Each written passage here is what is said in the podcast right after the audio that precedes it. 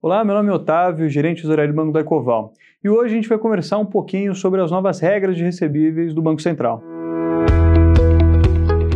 Meu negócio, day by day. Hoje em dia é possível encontrar uma maquininha de cartão em absolutamente qualquer lugar. Dos camelôs e pequenos empreendedores até as grandes redes, a expansão do varejo nos últimos anos abriu cada vez mais espaço para novos competidores nesse mercado. São realmente inúmeras as opções, sendo geralmente a mais barata em suas taxas escolhida pelo lojista.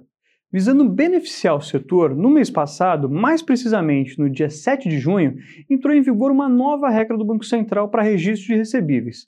A partir de agora, fica determinada que toda transação financeira realizada por meio de cartão de crédito ou de débito deve ser capturada e registrada em entidades específicas, chamadas de registradora.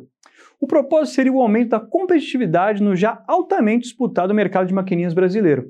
O foco da medida recai principalmente na melhora das taxas cobradas em operações de antecipação de recebíveis e também na oferta de crédito, tendo como garantia os próprios recebíveis nas transações de cartão de crédito. De acordo com a própria autarquia do Bacen, é esperado que haja um aumento das operações como um todo. E essa concorrência deve contribuir para o surgimento de novos modelos de negócio no setor. Além disso, os pequenos empresários do varejo devem se beneficiar com a medida ao longo do tempo. Mesmo assim, já passados mais de um mês ali do seu início, os possíveis benefícios da medida ainda enfrentam alguns problemas no quesito implantação. Os principais problemas que vêm sendo apontados pelos lojistas e usuários no geral são a dificuldade no fluxo de informações, principalmente entre as registradoras.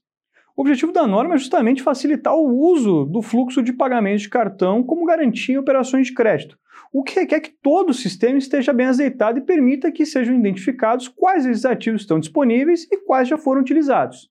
Mas na prática, sem ter acesso a essas informações de forma consistente, a maioria dos bancos ainda não é capaz de enxergar essas operações de cartão e assim facilitar o crédito aos usuários. Consequentemente, os pequenos empresários podem estar tendo um pouco mais de dificuldade em tomar crédito, e quando conseguem, não possuindo garantias reais, suas taxas acabam encarecendo. Fato é, a medida aparentemente veio para ficar, e o Bacen já reiterou que as dificuldades devem ser passageiras e normalizadas ao longo das próximas semanas. Mas as suas consequências serão sentidas ao longo dos anos. Com maior facilidade de acesso ao crédito, principalmente para as MEIs, as pequenas empresas, nessa saída de pandemia, devemos experimentar ali uma retomada econômica mais rápida, consistente e sustentável. Esse foi o meu negócio Day by Day de hoje. Dúvidas, sugestões, deixe nos comentários. Continue acompanhando os nossos conteúdos. Obrigado.